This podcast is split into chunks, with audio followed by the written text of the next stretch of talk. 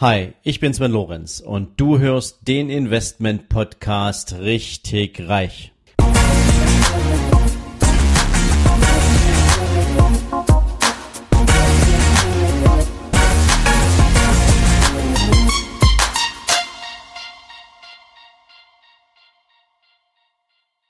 Ja, wieder einmal herzlich willkommen in deinem Investment Podcast richtig reich. Und heute mal wieder mit einer extrem coolen und sehr spannenden Interviewfolge. Ich habe mir jemanden eingeladen, den ich ehrlich gesagt noch gar nicht so lange kenne, aber dieser Mann hat mich extrem beeindruckt, aber nicht nur, weil er schon extrem viel in seinem Leben geleistet hat, sondern weil er eine Bühnenperformance eingeläutet hat mit einem Video, wo es mich ähm, mal tatsächlich in meinen Sitz in diesem Seminar geknallt hat, ähm, weil mich das einfach total angesprochen hat, wie ein Mensch auch in der Lage ist, sich zu vermarkten. Und nicht nur zum Vermarkten, sondern auch, was er für Content zu liefern hat. Er ist absoluter Spitzenernährungsexperte. Er ist Personal Trainer. Er ist ausgebildeter Stoffwechseltrainer. Er ist und jetzt muss ich gucken, dass ich das alles hier zusammenkriege. Er ist Mr. World 2003. Er ist Mr. Universum 2010. Er ist Fitness-Weltmeister 2007. Mit seiner Frau gemeinsam hat er unzähligste Wettbewerbe gewonnen im Bereich Universum Wettstreit der Paare. Sie sind gemeinsam das einzige Paar weltweit, was die meisten Titel im Paarwettkampf bei Fitness abgeliefert hat. Und ähm, ich sag jetzt mit großem Tamtam und herzlich willkommen, lieber Andreas Trienbacher. Hallo Sven, das war mal eine schöne Ansage. Das kannst du gerne nochmal machen. ja, so bescheiden, wie ich dich kennengelernt habe, hast du das natürlich jetzt direkt beantwortet. Lieber Andreas, ähm, im Vorgespräch hatte ich dir ja schon gesagt, ähm, dass ich natürlich sehr beeindruckt bin von deiner Karriere und die werden wir uns gleich ein bisschen genauer angucken, wo das alles herkommt, wie das entstanden ist. Und natürlich möchte ich meine Zuhörer mitnehmen auf eine Reise, ähm, die was mit dem Thema Mindset zu tun hat, die was mit dem Thema Disziplin zu tun hat. Denn meines Erachtens gibt es nirgendwo sonst, außer im Bereich des Sports, ähm, einen so hohen Anspruch an langfristige Leistungsfähigkeit. Und ähm, darüber möchte ich heute mit dir reden. Wir kommen natürlich noch an ein paar anderen Geschichten vorbei, aber damit meine Teilnehmer oder meine Zuhörer jetzt ein bisschen einen Eindruck davon kriegen, wer ist der Andreas, ähm, wo kommt er her, wie hat seine Karriere angefangen? Jetzt mal die Frage direkt an dich. Ähm, kannst du mal ein bisschen was zu dir erzählen? Ja, Sven, ähm, ganz lustige Geschichte. Hol mal ein bisschen weiter aus, da ich ja schon ein bisschen über 50 Jahre alt bin. Ähm, das war ähm, ja in meinem 20. Lebensjahr. Ich bin gelernter Zimmermann ursprünglich. War mein erster Beruf. Habe ich sehr erfolgreich ausgeübt, war da auch schon sehr fleißig. Schon als Lehrling hatte ich eigene Baustellen, war ganz gut und ja, und habe irgendwann festgestellt, dass mein lieber Chef zu der Zeit leider ähm, nicht nach Leistung bezahlt hat. Das heißt, äh, ich war der jüngste äh, Baustellenleiter und hatte einfach wesentlich weniger Geld bekommen wie die anderen. Wir hatten dann so einen sogenannten Parallelbau, wo die Häuser ziemlich gleich sind. Ich hatte zwei Mitarbeiter weniger, hatte Mitarbeiter, die kein Deutsch gesprochen haben und habe die Baustelle zwei Tage früher beziehungsweise schneller abgeliefert. Und dann habe ich irgendwann nachgerechnet und habe gedacht, na ja, also für die Leistung könnt ihr ja gerne ein bisschen mehr bezahlen. Dazu war er nicht bereit und dann gab es einen kleinen Streit. Ähm, am Ende kam dabei raus, dass ich irgendwann nicht mehr bei ihm gearbeitet habe, dass ich vorübergehend in einem Fitnessstudio gearbeitet habe, wo ich schon ein bisschen trainiert hatte. Und der äh, Fitnessstudio-Besitzer sagte, Andreas, irgendwie glaube ich, du könntest den Job ganz gut machen. Dann hat er mich 14 Tage allein im Fitnessstudio gelassen. Er war im Urlaub. Äh, Resultat, nach 14 Tagen kam er zurück, hatte 18 neue Mitglieder, den besten Thekenumsatz ever. Ja, und dann bin ich irgendwann als Fitnesstrainer im Fitnessstudio gelandet. Das war mein Einstieg. Ursprungseinstieg dazu war natürlich, dass ich überhaupt zu diesem Sport gekommen bin, war, ich war als 18-Jähriger 1,80 Meter groß und wog zu der Zeit 54 Kilo. Naja, ah hm, das ist nicht besonders prickelnd. Vor allem dann, wenn du eine Freundin hast, die ist 1,72 Meter groß, war Leistungsschwimmerin und wog 66 Kilo. Das bedeutet, meine Freunde, die hatten nette Scherze am Lager.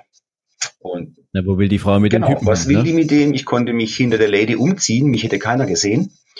Und äh, ja, das, das war mit so ein, so ein Auslöser, wo ich für mich gesagt habe, es gibt zwei Möglichkeiten in deinem Leben. Entweder du kompensierst das Ganze über Witzigkeit, über Intelligenz, über eine große Klappe. Das ist eine Möglichkeit. Oder du sagst, okay, die Natur hat für mich vorgesehen, dass ich halt ein extrem schlanker Typ bin. Das ist ein bisschen eine familiäre Veranlagung. Oder du gehst einen Weg und sagst, nee, das kann so nicht sein, so möchte ich nicht aussehen, ich möchte anders aussehen. Und ich habe mich für den zweiten Weg entschieden und habe dann angefangen, in eigener Regie zu trainieren, viel zu lesen, alles Mögliche auszuprobieren, also auch viele Dinge, die völlig unsinnig sind. Aber wie es halt so ist, lernt man natürlich aus den Fehlern am besten. Und so habe ich mich Step by Step äh, nach oben gearbeitet. Muss dazu sagen, verantwortlich, dass ich im Fitnessstudio gelandet bin, war ein guter Freund der mich immer so ein bisschen äh, genervt hat. Geh doch mal mit, geh doch mal mit, das ist doch auch was für dich. Ah, und ich dann dachte zu der Zeit, mein Gott, die komischen Menschen da in diesem Kraftsportstudio, die sehen alle irgendwie seltsam aus und äh, haben eine seltsame animalische Verhaltensweise an sich. das passt nicht unbedingt zu dir, aber irgendwie habe ich gesagt, komm, probier es aus. Das Resultat war, mein guter Freund, der hört nach einem halben Jahr auf, aus, äh, auf und ich habe meinen Job draus gemacht das war der Einstieg. Okay, ähm, klingt ein bisschen äh, äh, ja wie eine witzige Geschichte, ähm, weil man ja am Ende tatsächlich, wenn man dich jetzt anguckt, äh, wenn man sich dieses bewusst, dieses vorhin angesprochene Video anschaut, ähm, wenn man die Titel sieht, die du und deine Frau gemeinsam äh, gewonnen haben, ähm, dann sieht das doch schon sehr aus wie das Covermodel von dem Fitnessmagazin. Und ähm, jetzt, jetzt muss ich dich natürlich dann auch gleich direkt fragen, Andreas. Ähm, wenn du so aussiehst, 1,80 Meter, 54 Kilo, dann heißt das ja, ähm, wer sich mit Fitnesssport ein bisschen beschäftigt, ähm, du musst ja erstmal eine gewisse Masse aufbauen, ähm, um dann sozusagen aus dieser Masse heraus in einen Definitionszyklus zu kommen ähm, der irgendwie äh, dir ermöglicht, dann diesen Muskelzuwachs zu erzeugen, der dann so aussehen soll wie das, was du am Ende abgeliefert hast. Ähm, das ist doch mit Sicherheit, also ich habe das auch mal versucht, ich habe das ganz schnell wieder bleiben lassen, ähm, weil mir einfach echt die Energie dafür gefehlt hat, beziehungsweise die, die, das Durchhaltevermögen. Wie motiviert man sich, wenn man daher kommt, wo du herkommst, ähm, und wie viele Sachen probiert man dabei aus, die am Ende dann vielleicht auch äh, dir sagen, ja, so, so Trial and Error, ja.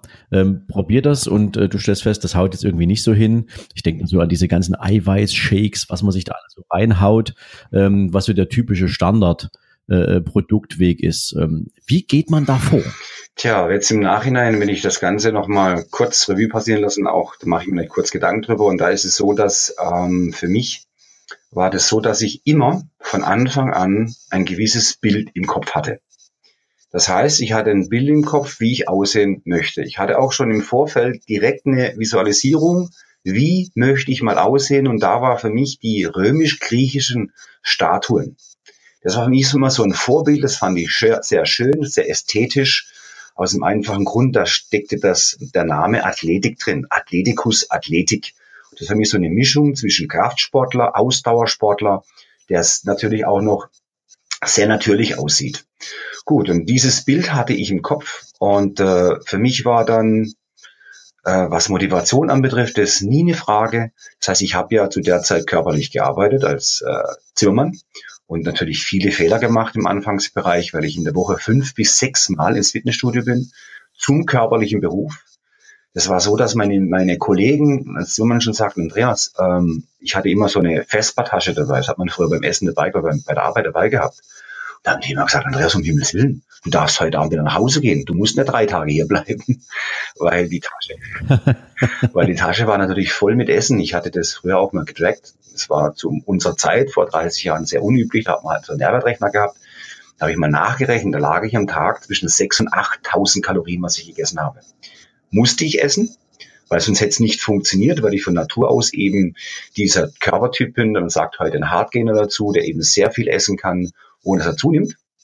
Ja, und das war natürlich schon eine heraus, allein nicht nur das Training war die Herausforderung, sondern die Herausforderung war natürlich auch das Essen. Immer so viel zu essen, dass ich überhaupt eine Chance hatte, äh, zuzunehmen. Vielleicht einfach ein kleines Beispiel, was ich zu der Zeit gegessen habe. Früher gab es so kleine Netzchen mit zehn Brötchen drin. Wer etwas Älteres kennt es noch. Äh, so ein weiße Milchbrötchen, zehn Stück drin. Ja, und von denen, da ich noch keine Ahnung hatte von großen Ernährung mit 18, 19 oder 20 Jahren, habe ich da davon 20 Stück im Tag essen. Zum Frühstück 10, zum Mittagessen 10, äh, belegt mit Zwiebelmettwurst, eine Tafel Schokolade vormittags dazu, eine Tafel Schokolade mittags dazu, morgens noch zu Hause gefrühstückt für fünf Brote, äh, nach der Arbeit direkt nach Hause nochmal eine große Portion zu essen, nochmal um 20 Uhr eine Portion zu essen und last but not least, zum Teil, bevor ich ins Bett gegangen bin, jetzt wird's interessant, bis zu einem Kilo Quark, also 1000 Gramm. Quark, äh, natürlich nicht die Markerstufe, so wie es heute gemacht wird, sondern die fette Stufe, wo am meisten Fett drin ist. Ja, und ähm, das habe ich mir natürlich ähm, reingestopft zum Teil. Also wirklich auch unsinnigerweise, weil der Magen-Darm-Trakt ja irgendwann überhaupt in der Lage ist, so große Mengen zu verarbeiten. Aber ich hatte zu der Zeit kein Wissen. Ich habe einfach intuitiv aus dem Bauch rausgearbeitet und es war immer so für mich hinten dran so der Fokus, wenn du was machst, dann mach es richtig. Das war schon immer mein, mein, immer mein Credo. Wenn du was machst, mach es richtig oder lass es gleich sein. Halbinvestment, Halbherzigkeit, das war noch nie in meinem Leben ähm, der Fokus, sondern immer, wenn du was tust, liefer 100 Prozent ab. So, und mit diesen Gedanken bin ich natürlich auch ins Training gegangen, habe den jeden Tag gelebt. Ähm, wenn ich heute nachrechne, habe ich sicherlich ähm, eine Eigentumswohnung mit vier Zimmer, die habe ich tatsächlich verspeist, zusätzlich zu dem, was normale Menschen essen. weißt du, was ich jetzt gerade für ein Bild im Kopf habe, ähm, wenn man jetzt mal das Training wegliest, all die Sachen, die du aufgezählt hast, ähm, die klingen jetzt für mich jetzt irgendwie auch überhaupt nicht nach gesunder Ernährung. Ja, und ich habe jetzt so, so, so dieses, da gab es mal vor einigen Jahren mal so einen Zeitungsartikel mit einem Mann, den die ins Krankenhaus bringen mussten und den mussten die mit einem Kran aus seinem Bett heben. Ja, ähm, wie, also wie, wie, wie kriegt man jetzt im Prinzip dann allerdings ähm, in dem Wissen, ja, welchen Zwischenschritt man gehen muss? Ähm, wie kriegt man das hin, dass man dann auch noch ausgewogen trainiert? Oder ist durch deine genetische Veranlagung sozusagen in der Verbrennung während des Trainings direkt alles schon in die Muskulatur geflossen, so dass du diesen Schritt zum Thema äh, Masseaufbau umgehen konntest. Ähm, das ist ja auch immer eine Frage, wie funktioniert das bei dem einen oder anderen? Das ist eine individuelle Sache. Ich habe halt diesen schnellen Stoffwechsel, ich verbra verbrate sehr viel selbst heute noch. Ähm, darf ich wesentlich mehr essen wie andere, bedingt natürlich, dass ich viel bewege, aber zu der Zeit war es so, dass ich natürlich durch die Unwissenheit, es war nicht gesund, äh, solche Mengen sind nicht gesund, egal wie, in gesunder Form, in Form von Vollkornbrot, in Form von äh, allem Gesunden, wäre die Kalorienzahl sowieso nie möglich gewesen. Das war halt dieser dieser Biss zu sagen, ich finde mich nicht damit ab mit diesen 54 Kilo, ich möchte endlich breiter werden, ich möchte aussehen wie ein Mann und nicht wie ein Hungerhaken. Das war so in meinem Kopf. Da waren vielleicht auch noch so ein paar dumme Sprüche von meinen Kollegen dabei, wie zum Beispiel im Anfangsbereich, wo ich angefangen habe ähm, zu trainieren. Da kamen die Sprüche von so manchen, ja, weißt du was, Andreas, lass es einfach sein. Aus dir, Hering, das war das Wort Hering, wird nie im Leben was werden. Und ich habe mir gesagt, Kollegen, das ist eure Meinung. Das sind eure Glaubenssätze. Aber meine Glaubenssätze sind anders, sondern wenn ich mir was in meinen Kopf gesetzt habe, dann werde ich das erreichen. Er koste es, was es wolle. Und da habe ich natürlich irgendwann angefangen, äh, meinen Trainerschein zu machen. Ich habe irgendwann angefangen, ganz viel Bücher zu lesen. Ich habe diese Fachbücher verschlungen. Ich habe mich aufs Fahrrad gesetzt, äh, weil ich mich auch irgendwann auf den Wettkampf vorbereitet habe, über 16 Wochen. Da habe ich, glaube 15 Bücher gelesen zum Thema Training, Ernährung. War aber eben am Ende der Bücher genauso schlau wie vorher, weil jedes Buch ein Stück weit was anderes ausgesagt hat. Aber irgendwie habe ich intuitiv meinen Weg gefunden, weniger einmal weniger zu trainieren, zweitens konzentrierter zu trainieren, drittens natürlich auch das Ernährungsverhalten anzupassen für mich einfach in gesünderer Variante ähm, mehr Fette zu essen, weil ich bin ein Typ, der natürlich auch ähm, mehr Fette verträgt. wo mehr Fett verarbeiten kann und habe dadurch natürlich auch die Kohlenhydrate weiter runtergefahren, irgendwann den ganzen Schrott weggelassen, Weißmehlbrötchen und so weiter. Und so habe ich sukzessive, Step by Step, auch zum großen Teil intuitiv meinen Weg gefunden, wo es hingeht. Und äh, habe natürlich auch in meinem Prozess, Entwicklungsprozess, sehr, sehr, sehr viel in, äh, experimentiert, was das Essen anbetrifft, was das Training anbetrifft. Mehr Training, weniger Training, viel Wiederholung, weniger Wiederholung. Und da habe ich natürlich wahnsinnig viel gelernt in dieser Zeit, gerade auch in dieser Wett ersten Wettkampfvorbereitungszeit. Und äh, letztendlich hatte ich natürlich nach ein paar Jahren einen optimalen Weg gefunden, meinen Körper in diese Form zu bringen. Ich war auch, muss dazu sagen, ich hatte es tatsächlich geschafft. Nach insgesamt, glaube fünf Jahren war ich einmal auf 100 Kilo von 54 Kilo. Hatte aber nicht schön ausgesehen, weil es einfach zu viel passive Masse war. Also es war nicht schön, aber ich wollte einmal in meinem Leben das erreichen, wo alle gesagt haben, Andreas, das wirst du nie in deinem Leben erreichen. Das ist natürlich ein schönes, ein schönes Sinnbild für wenn alle anderen dir sagen, das schaffst du nicht, ähm, egal wie abgefahren die Idee dabei ist, ähm, aber so lange zu kämpfen, bis das Ziel erreicht ist. Und das bringt mich immer wieder an dieses wunderbare Zitat. Am Anfang fragen sie dich alle, warum du das machst, und irgendwann fragen sie dich dann, wie du es geschafft hast. Ja. Ähm, und für mich ist das, was du gerade erzählt hast, Andreas, auch so eine wunderbare äh, Analogie ähm, für das Thema Business. Ähm, es gibt viele Menschen, die mir begegnen, die fragen mich, Mensch, ähm, ich würde natürlich jetzt gern auch ein bisschen was anders machen in meinem Leben. Mein Einkommen reicht mir nicht mehr. Ich würde jetzt gern irgendwas zusätzlich tun oder ich möchte gern jetzt irgendwas ähm, in Richtung meiner finanziellen Entwicklung tun, weil ich möchte irgendwann entscheiden können, dass ich aus meinem Geld lebe und nicht mehr aus einem Job. Ich möchte Zeit entkoppeln von Geld. Und ähm, viel zu oft begegnet mir dabei Menschen, die äh, für sich das Thema Perfektion in den Vordergrund stellen. Die wollen erstmal das ganze Gerüst haben ähm, und laufen dabei nicht los. Die vergessen das dabei. Und dann fallen die runter und sagen, okay, jetzt habe ich ein Dreivierteljahr oder ein Jahr an einem Konstrukt gearbeitet, aber ich habe nie ausprobiert, ob das funktioniert. Ich wollte es möglichst perfekt haben. Und dein Weg, ne, dein Weg loszulaufen, ähm, sich hier beutelweise, netzeweise Milchbrötchen reinzuschmeißen, ja, ist sicherlich nicht der, der, der, der optimale Weg, aber du hast damit angefangen. Ähm, und das ist für mich so ein wunderbarer, so ein wunderbarer Vergleich. Machen und während des Weges stellst du fest, wo hast du Effizienzfenster? Wo kannst du etwas verändern, etwas optimieren? Wo kannst du etwas einsparen an Energie, Zeit und Aufwand? Ja, ähm, also für mich das eine wunderbare Analogie. Aber nichtsdestotrotz, Andreas, beschäftigt mich eine Frage. Und ähm, wenn ich vorhin mal eingefahren, eingeführt habe, ähm, 2003 warst du Mr. World.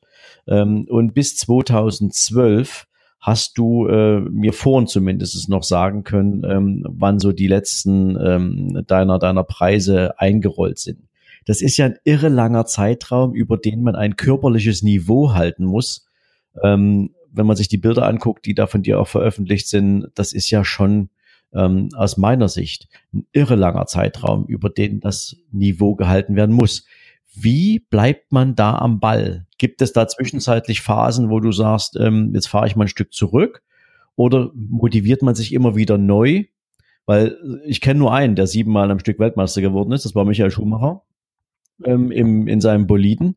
Ähm, aber im Fitnessbereich siebenmal hintereinander solche Erfolge einzufahren, äh, wie macht man das? Ähm, ja, jetzt wo du es gerade sagst, denke ich mir tatsächlich darüber nach. Ich habe meiner Frau auch schon ein paar Mal darüber philosophiert, wie wir das hingekriegt haben. Wir waren ja nonstop zwölf Jahre aktiv, nonstop im Frühjahr, im Spätjahr. Wir haben alles abgeräumt, was man abräumen kann. Ähm, das war für uns unser Hobby, das war unser Fokus, gemeinsam hm, Wettkämpfe zu feiern. Wir hatten tatsächlich Phasen gehabt, wo wir dann drüber gelacht haben, weil wir heimgegangen sind nach einem Wettkampf und den Pokal ins Regal geschoben haben. Teilweise sogar die Pokale vergessen haben. Wir haben tatsächlich in der Halle Pokale stehen lassen, weil es uns letztendlich gar nicht um den Pokal ging. Es ging uns um die Sache. Diese, dieser gemeinsame Weg, diese, diese Vorbereitung, diese Disziplin, das war das war für uns eine gnadenlose Herausforderung zu sagen, weil meine Frau ist auch nicht optimal voraussetzt für den, für den Sport. Überhaupt nicht. Auch sie äh, hat früher zu hören gekriegt, lass es einfach rein, du, du kannst es nicht. Für uns war das immer wieder der Beweis, wir können das. Wenn wir uns das in den Kopf gesetzt haben, können wir das. Dann hatten wir natürlich beide im Fokus. Es gibt eine Weltrangliste. Eine Weltrangliste der Fitnessathleten. Und ja, da haben wir beide im Fokus gehabt. Wir beide werden es schaffen, auf Platz eins zu kommen.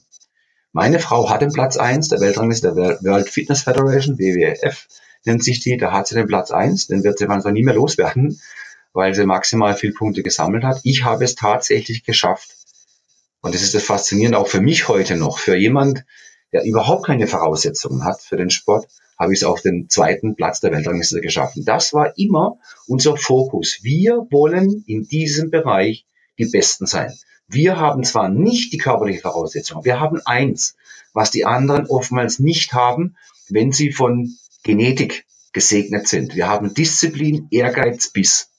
Und das ist für mich auch heute noch ein ganz krasser Punkt, wo ich sage, Menschen mit den besten Voraussetzungen, mit den besten Möglichkeiten, die sind bei weitem nicht so viel wert wie Menschen, die fokussiert, motiviert, engagiert sind und mit Disziplin arbeiten. So, das war immer so unser Credo. Wenn wir nicht die besten Voraussetzungen haben, haben wir doch eine Möglichkeit und die ist unerschöpflich. Und das ist die Disziplin, die Motivation. Und das haben wir ausgenutzt und haben eben immer ein bisschen mehr gemacht wie die anderen. Wenn die anderen, auch bei mir war das so, wenn auf meinem Trainingsplan stand zwölf Wiederholungen, dann habe ich gesagt, nein, ich mache keine zwölf, sondern der andere macht zwölf. Ich mache 13. Und weil ich so gut bin, mache ich eine 14. Und ich mache auch noch eine 15. wenn mir die Beine abfallen und wenn mir die Arme abfallen, ist es mir völlig wurscht. Ich mache immer einen Tick mehr wie der andere. So, das war immer so unser, unser Denken.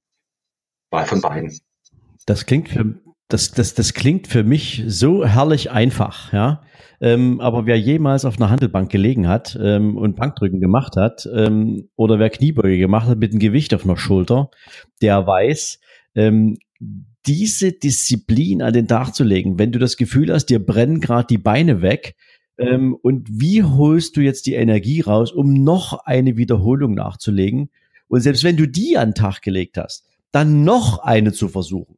Ähm, ich glaube, diesen, diesen Grenzgang, das, und das, der feste Glauben daran, dass immer noch was geht, das ist ja, glaube ich, äh, so der Entscheid, das entscheidende Momentum, ähm, wo du dir dann den Beweis antrittst, ähm, ja, die anderen können ja zwölf machen. Ich mach ein mehr. Ähm, wie war das bei dir eigentlich dann äh, grundsätzlich? Ich meine, wir haben ja gerade gesagt, es ist ein langer Zeitraum gewesen, über den du dieses Niveau gehalten hast und deine Frau ja auch. Ähm, Spielten dabei für euch Routinen eine Rolle?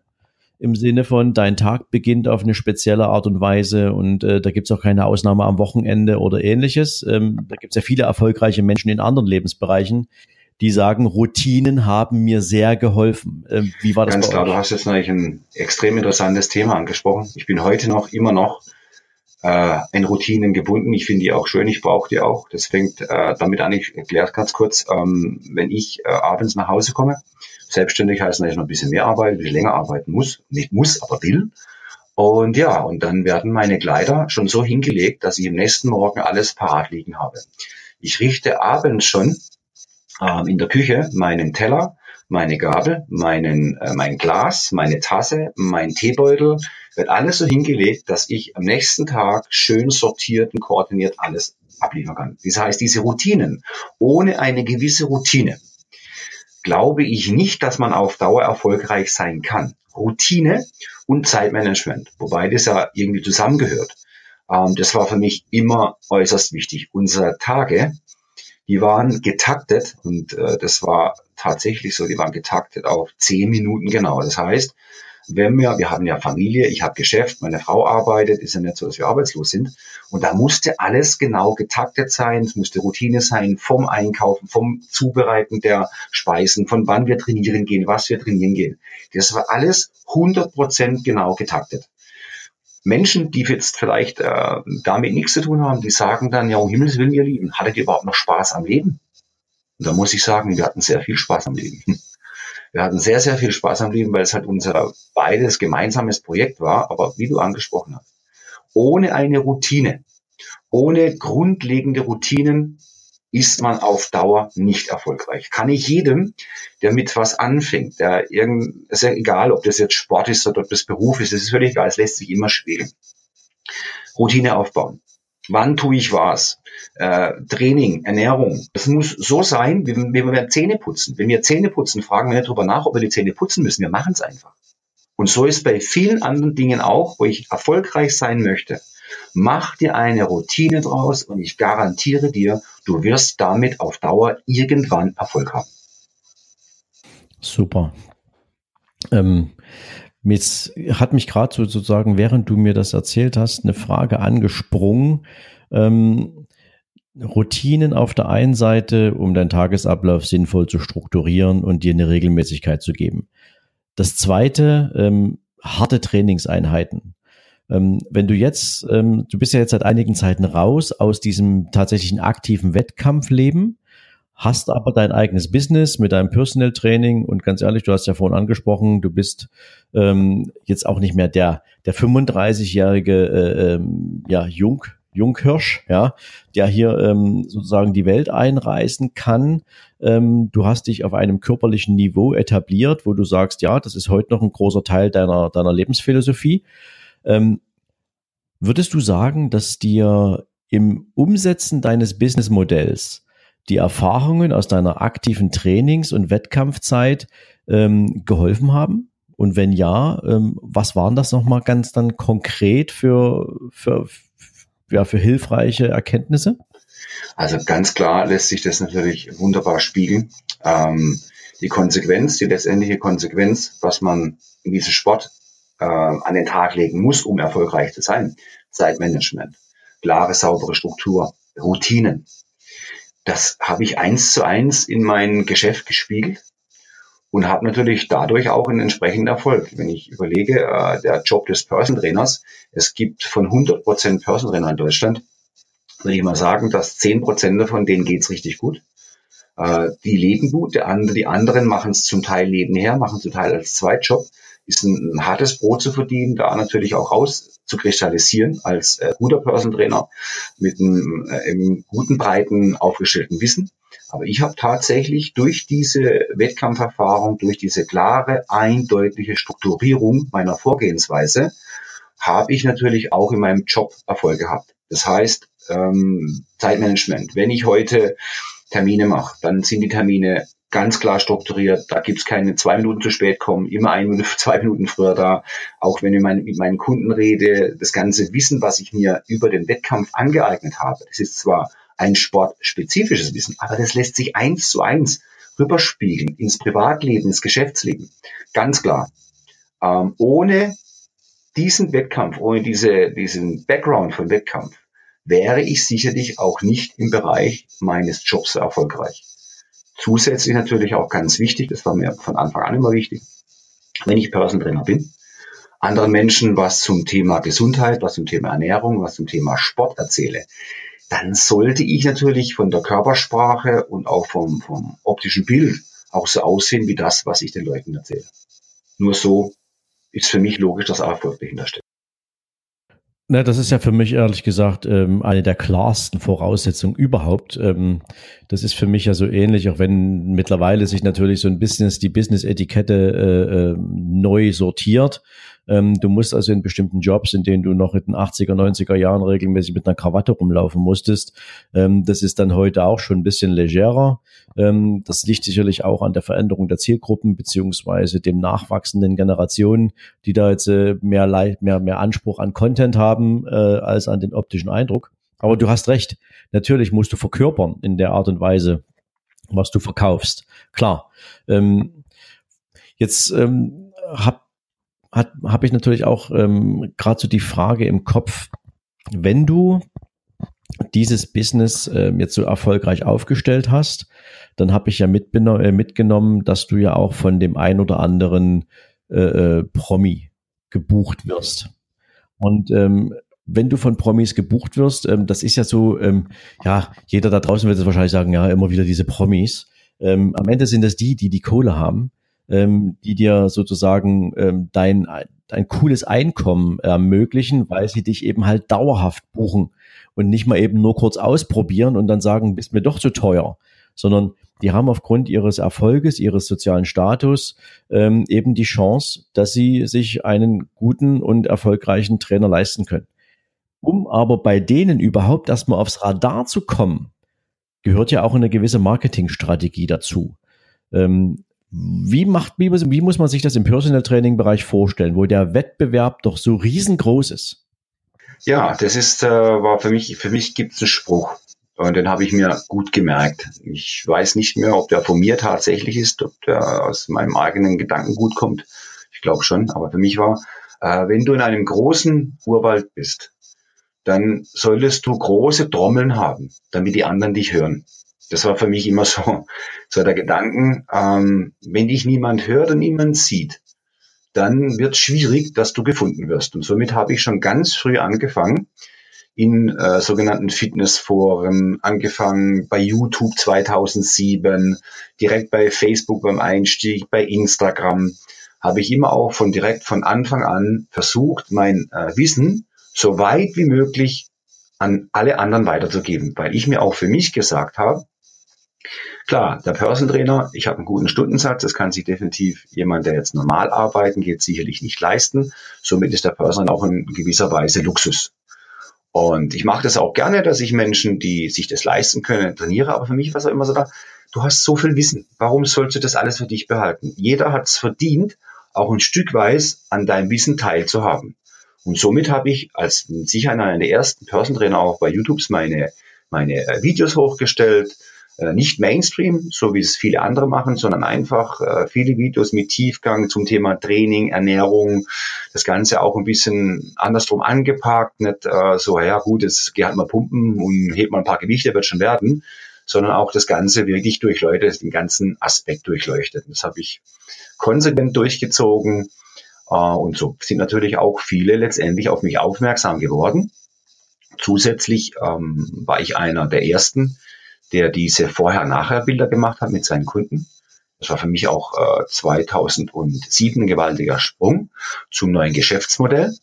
Und zwar hatte ich äh, viele Kunden, die haben gesagt, du, wir machen auch noch ein paar Fotos, wie du einsteigst und wie du dich veränderst. Warum? In erster Hinsicht waren die Fotos eigentlich für meine Kunden gedacht, damit die auch visuell erfassen können, wie sie sich verbessern. Weil du hast einmal eine Körperfettwaage, was ich benutze, eine medizinische.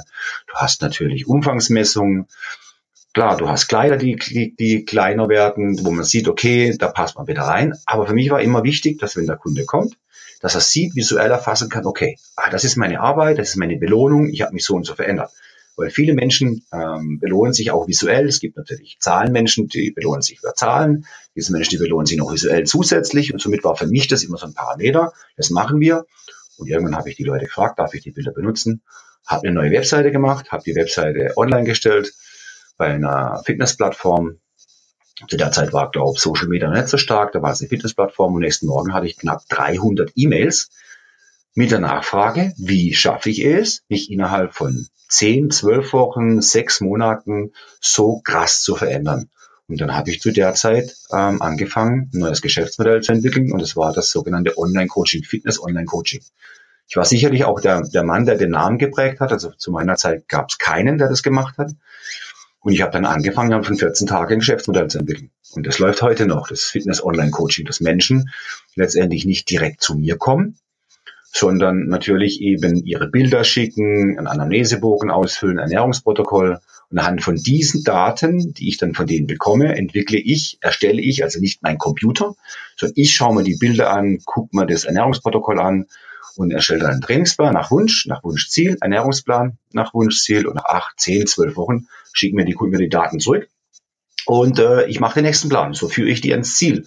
Und dadurch habe ich natürlich auch sehr viel Aufmerksamkeit erreicht, weil natürlich teilweise da krasse Ergebnisse drin, aber die Menschen sagen, das ist ja unglaublich, was man also erreichen kann, indem man sich anders ernährt, man hat zwar hauptsächlich anders ernährt und entsprechend gezielten Trainingsplan bekommt.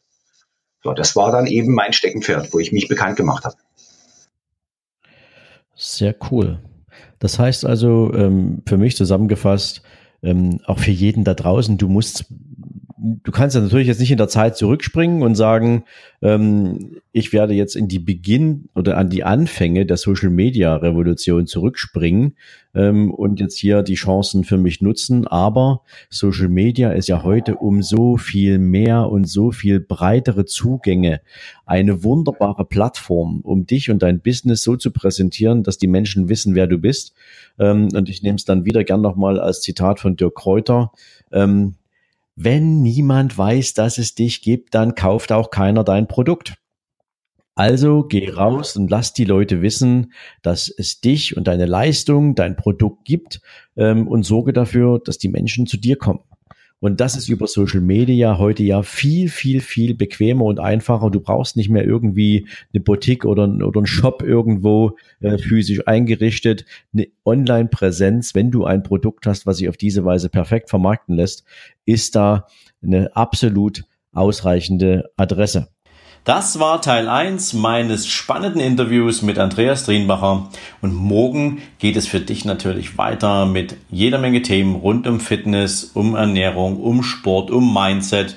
Also für heute wünsche ich dir einen entspannten Tag und freue mich natürlich, wenn du morgen wieder einschaltest. Bis dahin, ciao, ciao.